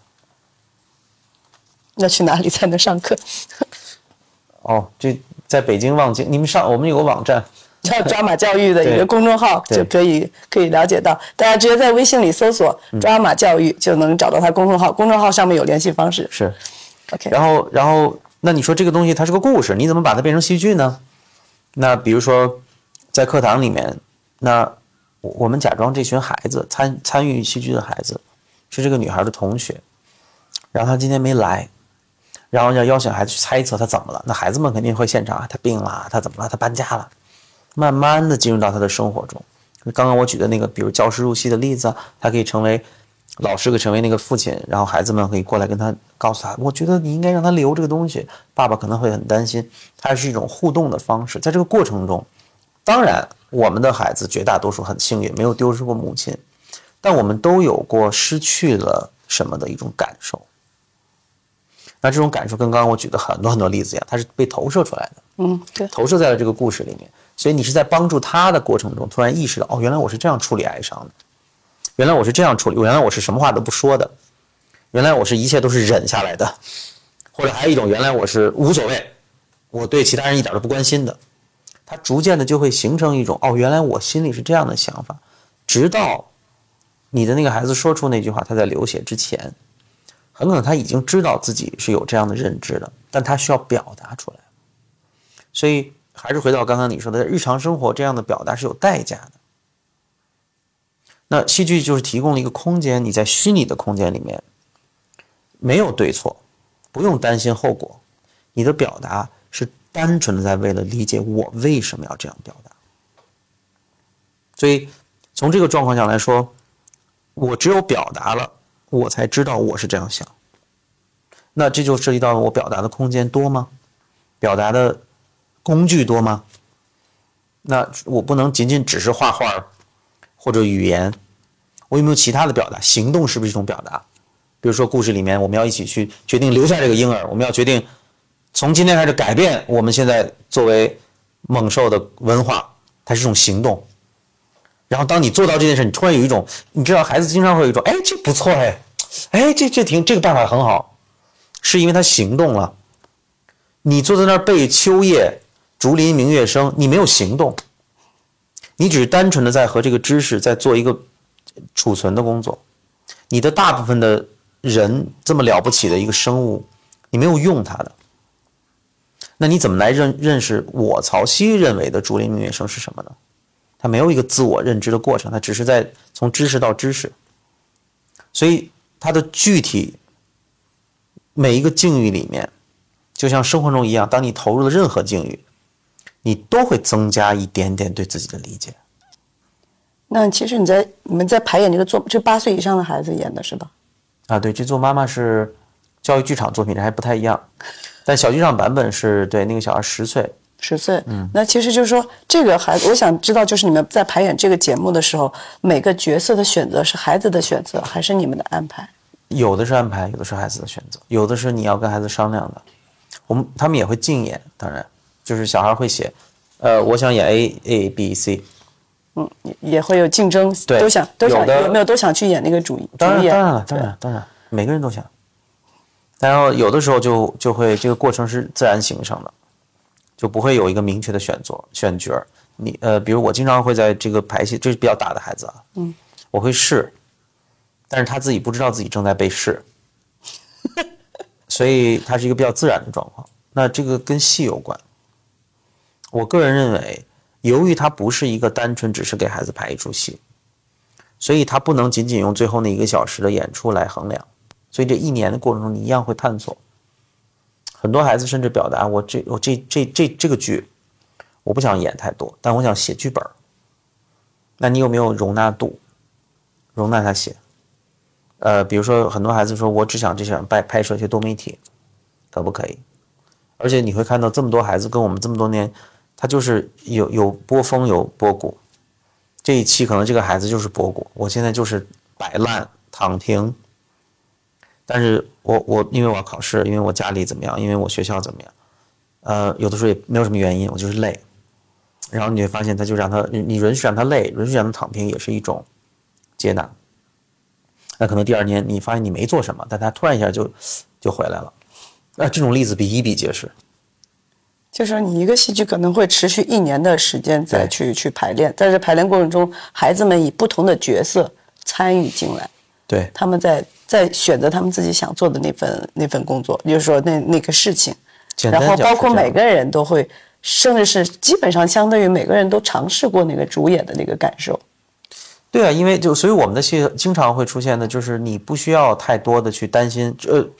只有可能二零二零年演麦克白的时候，因为麦克白是个很特殊的一个，对啊，那是个经典，对啊，呃，所以你很难去替他嘛，但几乎其他的戏少了谁都可以替。因为大家对于这个状况太了解了，他不太像是，他有点像是你做过家家的时候，由于大家都投入在一个非常非常，就是我对这事儿太了解了，所以暂时的我替你演一下，你是没有问题的，对吧？对，因为你这也没有固定的剧本，就是说没有固定的台词，大部分时间对，没有台词和没有固定的规定动作，大家都是在对，它是个状况，发自内心的去展现他们的一个应对、一个应付的一个状态。就是我我记得那个片子里讲的，就是他会培养这个孩子，就是应对各种突发事件，嗯，去应变能力。我觉得这个这个应变能力其实也是非常重要的。现在现在很多孩子可能已经缺乏一个应变，为什么？就是被规矩给束缚住了，不会应变了。所以这个也是很重要的一个点。所以我觉得这个这个点训练的一个点，同理心也好，应变能力也好，这个应变能力，而且你可以说开了去。成长以后的我们，成年人的我们，要应对这个世界，也需要一个能够即兴的一个应对能力。是，所以即兴创作这个东西对孩子们来说，真的就是一个非常大的一个一个一个舞台，没有没有限制，没有剧本的表演。当时我第一次跟你聊的时候，我当时的反应就是，它就是一个没有没有剧本的表演，孩子们的是真实呈现。我觉得这个东西非常非常可贵的东西。那那像刚才不是说有观众还是想要听案例的，就是这样。那做妈妈这个里边，除了做妈妈，或者说还有一个叫什么？我还好像我后来还看到一个比较明显的一个叫做弃儿。哦，其实这个就就刚刚我说那个国王把自己的女儿扔了，他扔到了森林里，所以啊，这是这个基本的境遇。然后每一次孩子获得的角色可能不同，你站在这个国王仆人的角度。怎么劝说国王？你站在森林那头，一群都是被遗弃的小动物的角度，怎么理解被遗弃的那个女婴？那他们会决定把这个女婴养起来，然后女婴养大了以后，决定要自己复仇，我要拿回我的属于我的王位。你怎么帮助她？它是一个呃一系列的故事，然后每个故事的这个每个段落里面都有他要参与和体验的部分。因为，因为我觉得这个故事里头，它会很容易会引发人的一个就是创伤的一个内心的一个，就是如果有有小朋友哈，本身可能存在这种家庭的创伤的话，在这个表演中，他是很容易把它给放大或激出来的。那咱们的排练中，就是实际案例中，是不是有这样的孩子在排演你这样的故事的时候，他会去发现自己内心里的那个创伤？其实就有点像我们刚才放的那个十十一分钟片段里头。那个孩子一样，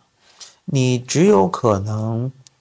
在，因为那个案例里面，比一个很重要的一点就是他去找了母亲聊，就这个老师。我们想象一下，他如果没有去找他的妈妈，你就不会了解到这一部分，对吗？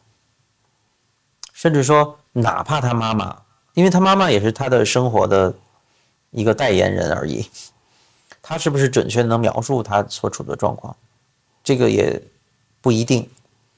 所以是那妈妈提供了一种理解，也许我们家庭的变故跟这个孩子这样有关，也许没关。你是很难知道别人的创伤在什么地方的，但有一点，他自你自己会不会知道？就像我说，那那个小孩他自己惊讶于自己说出这样的话，然后这个东西会延宕很久。我们不能把它当成是一种哦，上了我创伤，然后上了体验课，然后啪释放了，好回家。他会延宕很久，他会不断的去回味它，一一一定你一定有一些经验是你会重新去思考它的。那我觉得从这个角度来说，它不是一个单纯的治愈和它的目的不是一个单纯的去治愈创伤，它的目的是制造一种距离，所以哪怕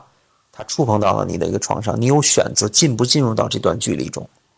我觉得这个选择非常非常重要。有的时候甚至是没有在心理咨询师面前你是没有选择的，但因为这是个游戏，你有进去也有出来的权利。这个我觉得很，它也是自我认知的一部分。我选择不做什么，也是一种自我认知的过程。呃，没有人规定和要求你必须每次都投入。如果你突然意识到这是个危险的、冒险的、触碰你原始情感的，这个对老师要求就很高了，因为。你既然要冒险，但又不想对于个体有一，因为你不知道每个人的个体经历了什么，有一个太近距离的刺激他原始情感的这个部分，那你怎么制造一个间接的进入到这个经验的方式？所以我刚才举了那么多例子，国王把自己女儿扔了，是一个超级极端的状况。所以我如果让你演你被扔的女儿，当然你会有很暴露的感受，但你们就是在森林里面的一堆。一堆小小动物，但捡了一个婴儿，不知道怎么办。你在照顾他，所以你投入到他的状况中，但你是间接的，你是在投射这个经验，而不是让这个经验反过来去唤起你的真实的经验。你这个就需要很多技巧才能做到。对你用了“技巧”这个词儿，那但是这个词儿的话，对于孩子来说，嗯，八岁、九岁的孩子来说，他未必能拥有这样的技巧。这个技巧是老师的技巧，这不是孩子的技巧。孩子就是捡了一个婴儿，该怎么办？但是孩子如果直观的反射出来了，投射出来他的真实的境遇的时候，同样，这是老师要，同样这是老师的技巧所在。我要能判断和让孩子意识到，我做参与到的这是个假的活动，这是个游戏。孩子在日常游戏，OK，我举个例子，嗯。我们家小孩在大概两岁左右的时候，他经常特别爱玩那个那个我是魔鬼抓他的游戏。嗯，但是两岁孩子很容易把这个状况变得真起来，所以你要把握你你你是特别恐怖的魔鬼还是什么？那有的时候你会发现，你演着演着你会很入戏，你会那个魔鬼就变得真起来，他会说不行不行，这个有点太害怕了，你回去你还变成刚才那样，然后你又跳，他会他是一个跳出来，他是个协商的过程，他其实不是跳出来了。它只是协商，就像我在开车，然后在高速上突然发现，哦呦，这超速了，然后我突然要调要调整过来。嗯，但如果这速度还在，如果我已经已经两二百二了，我才意识到，那很显然就是你刚才描述那个状况。那我要问的，这时候谁使他变成二百二？是他在驾驶吗？如果是孩子在驾驶，这就是技巧。如果是孩子在做的游戏，他自己完完全全知道危险在哪儿，他不会去的。他知道在前面会引起那个创伤，那个无论是创伤还是恐惧，甚至就是一个单纯的害怕，他会来协商。但如果这个游戏是他，呃，自己掌握不了的，比如这是老师带来的，所以为什么我强调这是老师的技巧？那他当然他就会，嗯，你你容易就会产生我完全不知道自己在做什么。我这是我们犯了很多错以后才意识到的。就是他要足够假，才真。这其实真的是一个挺挺矛盾，但是又 你在寻找一个矛盾的统一。这个有很多话题可以聊，比如说，嗯，呃，我而且我有很多很多失败的经验。失败的经验，追过多过多追求真。比如说呢？比如说你在排演某一个戏剧的时候，某个孩子发生什么反应？你你你你你认为这件事儿？需要在他身上唤起那种强烈的情感的回回应，你才做对了。所以，呃，我我觉得，在我如果有有有有从事过教育戏剧，你都知道，你班上很多跳特别活跃的孩子，你为了管住他，你马上成为一个国王。当然，那个鲸鱼如果是国王的话，哈，比如他们是一群，我印象很清楚，原来在这是很早以前了，我们还不在望京，呃，有一个小孩，我对他印象很深刻，而且我其实是，这应该是我第一个就是让我冥思就是苦冥思苦想想办法该怎么办的一个孩子，嗯嗯，因为他基本上就是用常规的话说就是不配合，嗯，但当然你理解他自己内在有一个逻辑的。但你进入不了他的逻辑，因为你进入逻辑，另外十个孩子就走了。所以那会儿的那个那会儿的教室基本上是楼下都能听到我在，不是在喊骂他，而是在各种各样的用各种极端的状况吸引他。所以，呃，因为入戏是一种很，比如说我在面前戴上皇冠，让我成为国王，我来检检查，他们是给我准备那个衣服，我下个礼拜要去游行。然后他们要准备这个衣服，然后他们做的所有衣服都不满意，然后我会暴怒，我会在他面前各种演的很夸张。当然，一个八岁的孩子看到会觉得，但我知道我在用的方式在管他，那根本不是那个我们在共同的制造那个境遇，说说是我们共同的去玩的游戏，你也承担责任，我也承担责任。所以在里面的时候，他都很安静。一旦因为你不能永远在演。要停下来，要做刚刚我说的那个，我们要问问题，要认识自我了，孩子，叭就跑了，因为那都是我在掌控的。然后我在掌控的和他现实生活中可能他很容易遇到的状况很像，就是成年人管他。嗯，那这就是我在追求真嘛，因为我在让那个场景变得，因为国王就是这个样子的，他就变得真了起来。就像两岁的我的孩子说：“那咱们你那个稍微。”别演那么夸张，我会害怕的。但可能那个孩子无论什么原因，他可能没办法跟你有这样的协商，他只是完全的只能去反应。你给他什么，他就只能反应，他没法去认识这个事儿嘛。就刚刚那个两岁的孩子跟你协商，是因为他认识了这个事儿嘛。所以为什么认识自己这么重要？是因为你如果很多无论是情绪，还是你遇到的一些事情，你如果不去认识它，就先去解决它。你就永远没有机会去避免它再再次发生。你说的这个孩子是几岁的？当时他六岁刚来，六岁、七岁、八岁左右在那。就我非常就只能用这种方式，但我自己都知道，你基本上就是吓唬他。他其实最后他也能意识到这是一个吓唬，对吧？对啊，但是呃呃这么大的孩子他，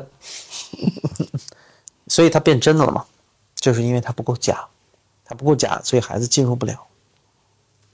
那后来你怎么解决这个问题？就是就是，我就慢慢意识到你要做假嘛，你要允许他做假嘛，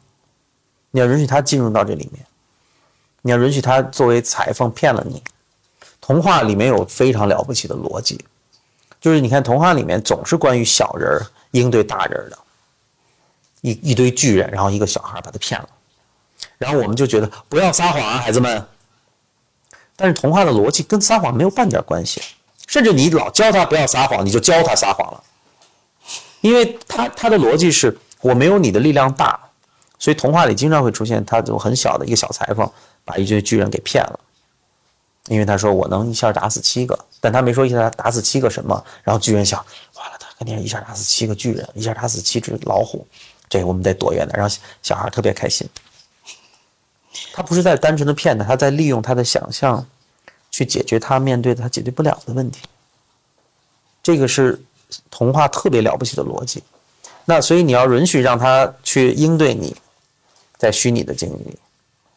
在虚拟境遇应对你了，你才发现哦，原来它符合了某种加引号的规则，你才有了所谓的，就它才能投入在里面。嗯，有观众想有个关心的问题，就是咱们抓马教育有没有试课？有试课呀，就还是去公众号。抓马教育的公众号就可以约，可以约一次时刻。嗯，那大家就关注一下公众号吧，填写相对的相对应的资料就可以去尝试一下。对，其实对你自己的孩子不也上抓马了吗？嗯，那他几岁开始的？几岁进入？三岁，三岁嘛。三岁就进入了。那你觉得他在课堂上和在家里有什么不一样吗？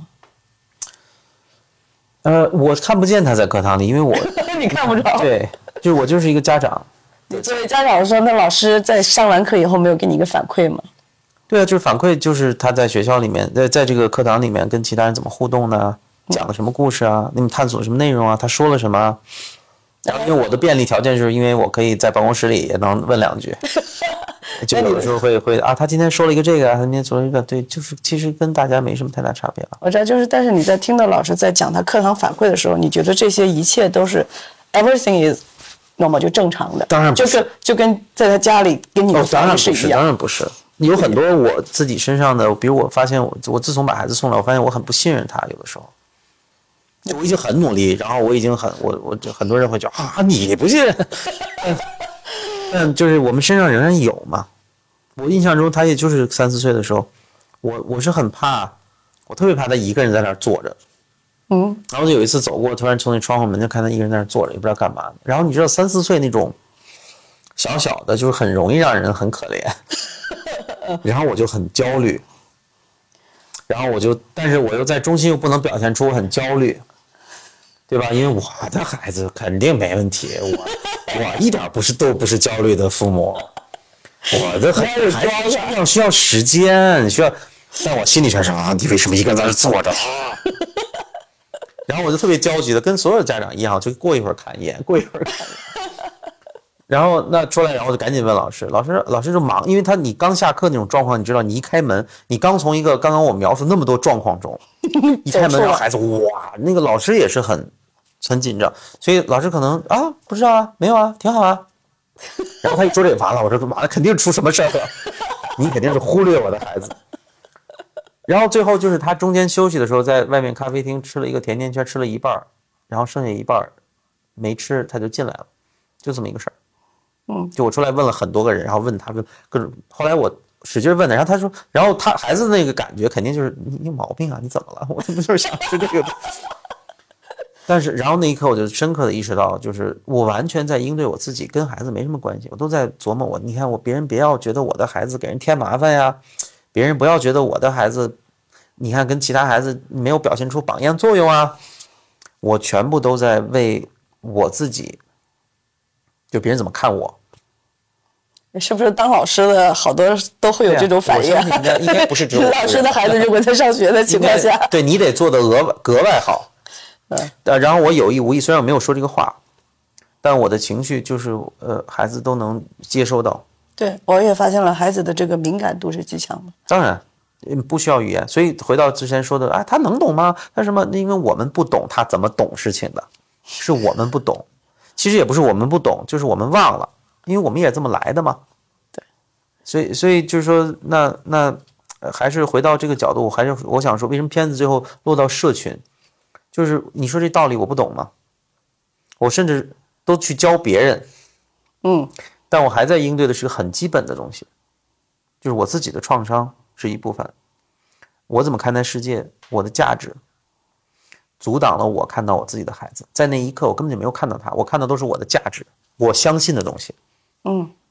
啊，戏剧认识自我特别棒，都是这些东西在挡着我，就像最早十年前那个戏剧挡着我看到孩子一样。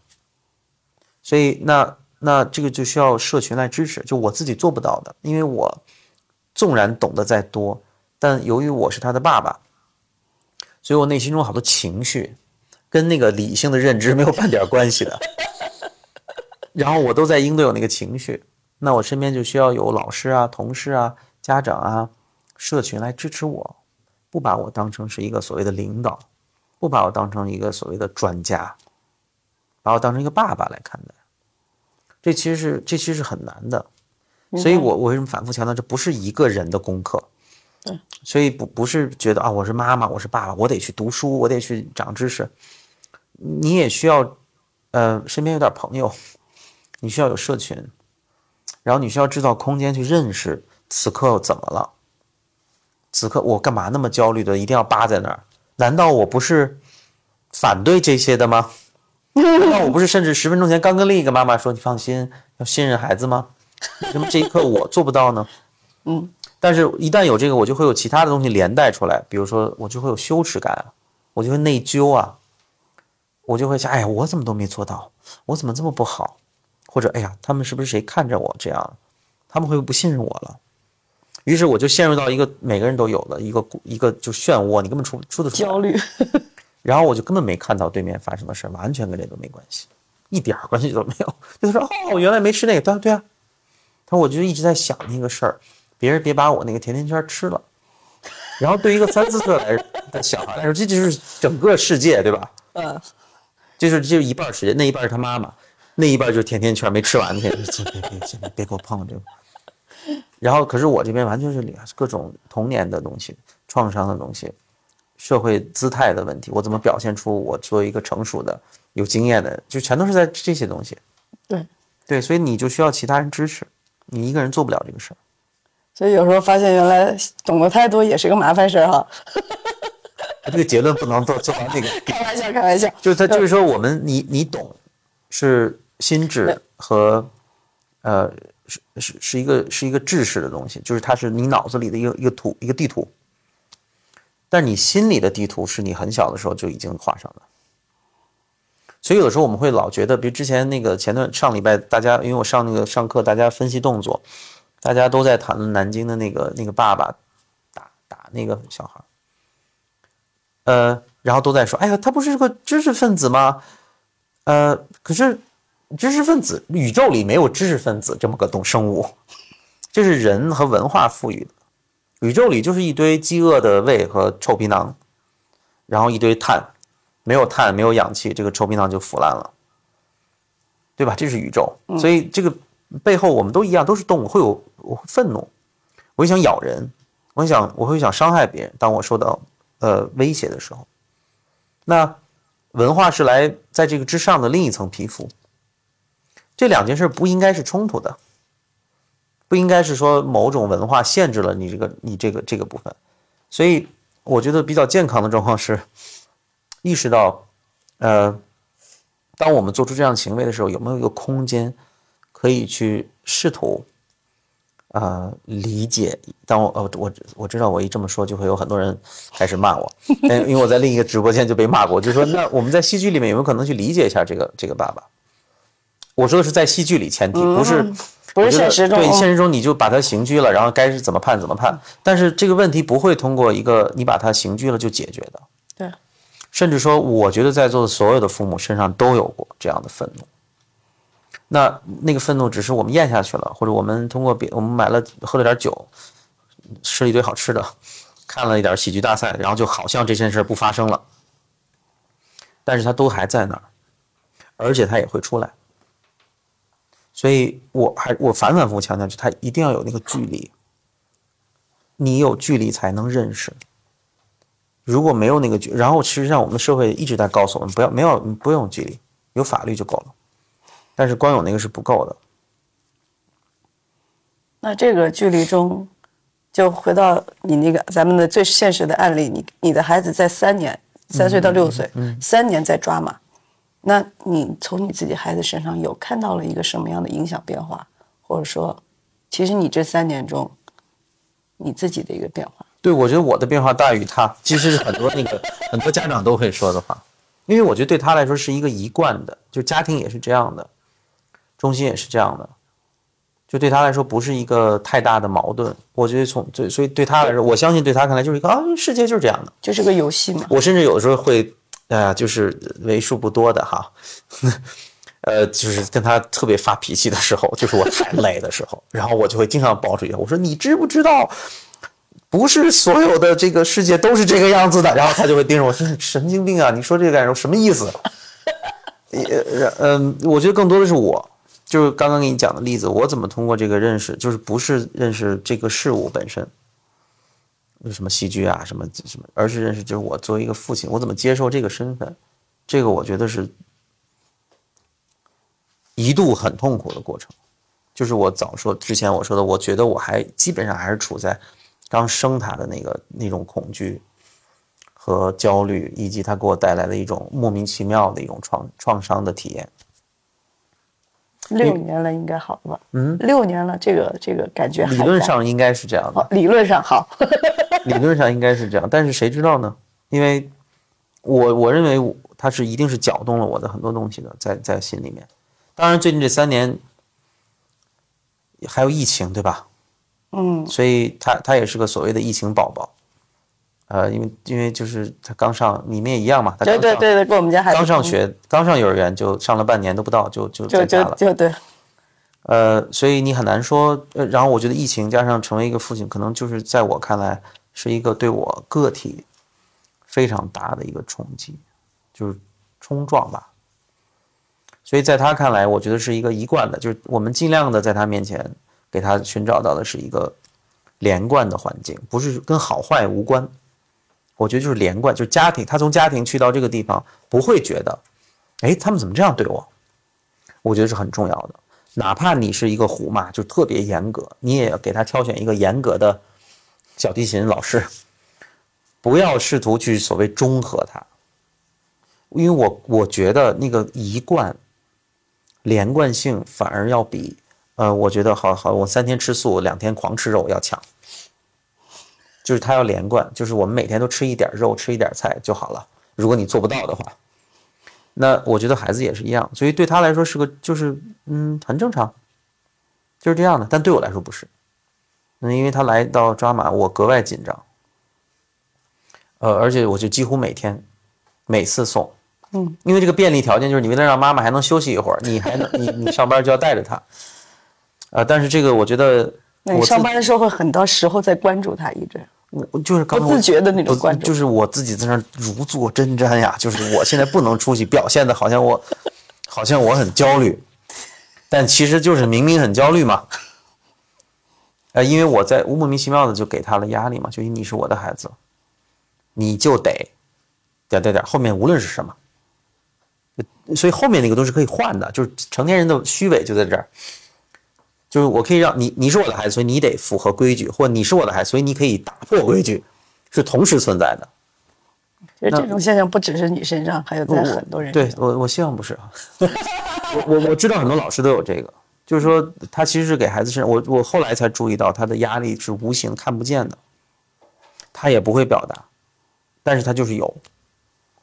嗯，所以就是我一度都想逃，就是说干脆 OK，那我就不出现。但是你也逃不了，是吧？当然，啊，也不能我能接受，我接受，能接受，接受，接受啊。但这个是身外的呀，我逃不掉。我心里那个就是，无论它唤起了我什么东西，那是你逃不掉。当然，所以其实我倒是相信咱们这个教育戏剧一直拥有的一种改变心灵的力量，只是说这个改变的过程，它是需要时间的。当然，因为你的心不是一天，这这个心已经四十年都是这个样子了，他怎么可能突然四年就把四十年改了呢？而且我我个人认为，心这个东西是没有必要改的，你需要认识它。我觉得我们不太知道什么事情使我们愤怒，啊，或者什么事情使我们伤心，或者什么事情是我们直接就应对了那个愤怒和伤心了，就突然啊，我现在愤怒了啊，不行，我得赶紧抽根烟，我就要老想解决它，于是我们老没有认识它的机会。所以艺术也好，或者说刚刚我说那个距离和空间，就是我有机会去，我先什么都别干，我先认识一下这个愤怒是从哪儿来的。这其实就是要跳出来，就是我就刚才说的，既是一种梳理，也是一种清净，要跳出一种自自我，去认识自我。对，这个其实就跟我之前有一个妈妈，她经常跟我聊，她她在看，她是用看书的方式，不是戏剧的方式哈。她所擅长的领域是读书，她读大量的圣贤书，然后可然后就不断在说，最高的境界就是要跳出自我，认识自我。嗯嗯嗯，你就跳出来，看到自己的那些行为有多么可笑，那些那些事件是多么搞笑。然后你一旦一旦的跳出来的，就包括今天他给我讲了一个他的跟他他跟他儿子的一个例子，而且也牵涉到我家孩子。他让我们家孩子去扮演一个叫黑天使，什么黑天使呢？导弹，各种导弹，各种导弹的话就会引起他家两个孩子的反应，情绪反应，受不了，受不了我们家这种导弹方式。但是，但是他的观念就是说，要黑天使的这个行为是，因为黑天使说白了就是这个黑天使为什么叫黑天使？他做了很多导弹的行为，扰乱了别人的心，这是很讨厌的行为。嗯，但是事实上，这个孩子在做这个事儿的时候，他自己是很快乐和开心的，他没有恶意。嗯，你知道吗？他没有去伤害别人的意思，他只是一个 happy 的享受自己玩乐的一个过程。但是这个过程可能给别人造成了烦恼和忧伤。那这时候他觉得，他觉得我看中的是黑天使给我孩子带来什么？我的孩子要练心。我们看到了这个孩子造成的困扰，但是这个困扰其实是外在的，我为什么要为他去困扰？了了不起！我要跳出来，我要跳出来，我我看到看我我不需要为别人的这种这种这种捣蛋的行为去去让自己多大？让自己的一个六岁，一个十岁。OK。对，然后就是说，我不需要去为这个孩子的这种捣蛋行为让自己的心事混乱，让自己心情烦躁。我可以平静自己的心，嗯，去安稳，去自我，就是这也其实也换个角度来说，他也是在跳出来一个，跳出自我的情绪中。你不要很容易被人带入到一个情绪中，是跳出来，这这个跳出来以后你就认识到自己了。这种自我的认知也也也是蛮有趣的一个一个方式。就是归根结底它是一样的，你需要距离。对，如果没有这个距离，他就没有机会去，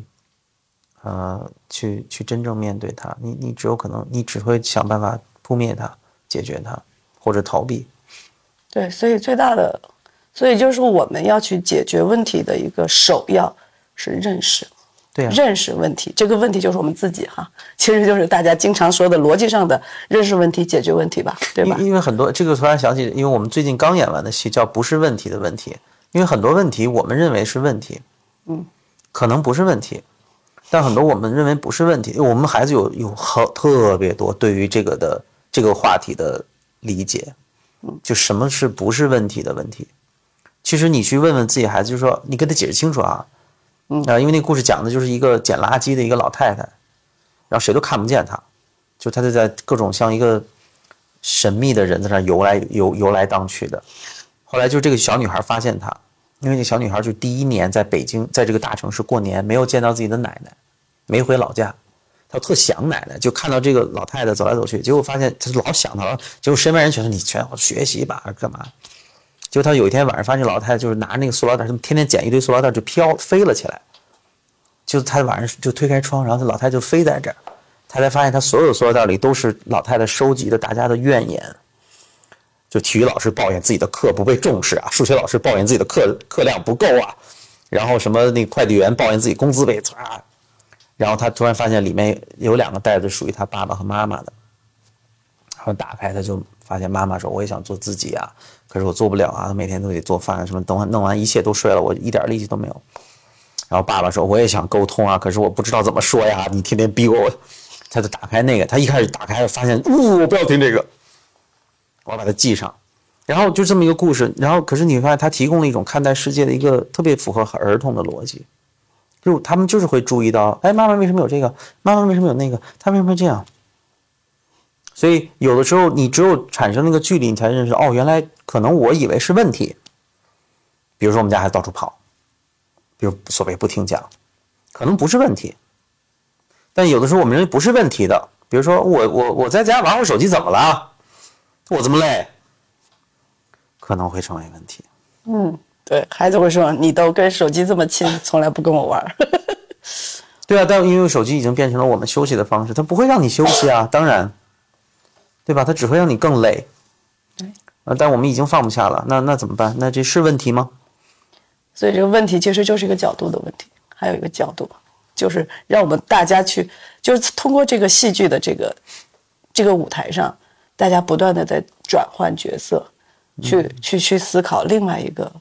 所谓像你说的不是问题的问题，其实就是不断转换角色的过程中去认识同样的一个问题。对你多关心点他人，其实是帮助自己的。对，有的时候过分的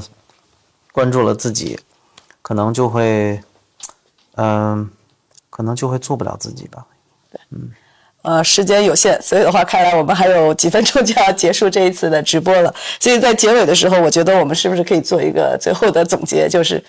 认识自己，就是我们这次的主题，也是我们这个我们这次小谈论的教育戏剧它的核心，就是让我让我感觉好，这是它的一个核心目的，嗯嗯，就是要帮助大家认识自己，而且这个认识自己不仅是教师、引导者、孩子，其实还也也帮助了家长。嗯，他是多多多维度的再去认识自己，所以的话，那你是不是可以作为一个呃戏剧教育已经有十几年经验的一个实践者，包括其实自己也是个父亲，你最后可以给大家送上一个祝福和一个建议？嗯，别别老听别人给你的祝福和建议。呃，我觉得那个，然后呃嗯，真的是把手机放下。因为这东西太可怕了。就当然，虽然很多人现在通过看手机在看我们这个节目，呃，但是就是这个节目结束了，马上就，所以就真的真的真的把手机放下。我现在认为很紧迫的一件事儿，就是我们刚才说的所有的东西，一旦等那个东西一关上，就过去了。当然，并不是说我说的话多重要，或者你或者我们有多么，但是我们就马上要投入到下一个事儿中了。我觉得这个是当代人的一个非常区别于以往的生活的习惯，它会改变我们这个物种的，对吧？就像我们如果每天外面都没有太阳，它就会改变我们这个物种的。那所以，我其实觉得很紧迫的一件事，跟教育戏剧都没有什么关系，就是就是我们今天有态度，因为明天就会有另外一个人坐这儿跟你说教育戏剧不好。后天就再来一个人说，你跟你说什么什么养个花很好，每天大量的信息，你怎么办呢？因为戏剧如果给了，我觉得戏剧给了我一个特别特别好的亲身体验，加上它变成我的工作，和一定程度上是我的使命吧，是因为它它创造了一个空间，让我不会马上去想要去在现实中解决现实中的问题。然后我觉得我们的孩子是特别知道怎么，就我们的孩子是一个处理无聊。的专家，因为他老能找到一些玩的东西，因为他老无聊，无聊是很好的东西，因为你要填满那个空白嘛。但是我们特别怕无聊，对吧？我们在这儿，你看，马上待会儿两个小时了，然后我就想，完了，我这手机里有什么好玩的东西啊？我赶紧去看看吧。因为我们特别害怕那个自己在那儿坐着就什么都没有。刚刚那十分钟特别好，因为我我我觉得让你放空了一下。对，没有这个十分钟，对吧？马上就啊，快点，有没有人需要我？呃，所以我真的觉得这个才是，我觉得是我特别想，因为我做的自己做的不好，呃，但我也知道它的危害，呃，所以我觉得我们要为孩子留下点什么，就是留下多更多的时间，那个无聊的时间。孩子长大很快的，对，没错，所以很快他们就觉得不需要我们了，那个时候我们再去争取他，就晚了。对，而且还有一个问题，就是孩子当发现手机成为你的朋友的话，孩子现在的孩子再无聊的情况下，很可能也会找一个手机做朋友。当然，当手机成为了他的朋友，那他也不需要你。哦，我们未来我们的孩子面对的可能可能都不是这个，我们孩子面对就是机器，就《太阳与克拉拉》那个小说里面的状态，就他是个机器人，他是个陪伴者，那比手机厉害多了。他同样有什么事都可以告诉你。人工智能。所以，所以，所以，那你肯定你肯定不太需要人工智能一个妈妈吧？基本上，对，所以我觉得他们未来面面对的可能就是一个比我们今天无法想象的一个世界。那那就是趁我们还可以，真的是用心的，就是陪他们多待一会儿，因为早晚有一天，他会在我们的亲眼见证下购买回来一个，甚至都是我们自己给他买的一个 AI 的朋友去陪他。我觉得我们我们离这天很近。但是这一天，事实上这些东西都在，只是还没有进化到能双腿走路而已嘛。对，但是这个是个很可悲的现实，就包括现在看到的很多。其实我突然想到你说的那个八岁，你知道，因为八岁以上的孩子那个玩手机的能力更强了，因为那个字儿识字量也在那儿了。另外你也给了嘛，你也对，你也给他手机了，所以的话，这个时候这个断裂关系的断裂是很可怕的一件事情。所以的话，觉得就是这个今天的直播结束以后呢，大家第一件事放下你们的手机，陪娃玩一会儿吧，多讲个故事，多一点陪伴。好了，那谢谢大家的这个耐心倾听，我们希望下次节目再见了，也非常感谢我们的曹老师在这里的慷慨分享。谢谢，谢谢，嗯，拜拜。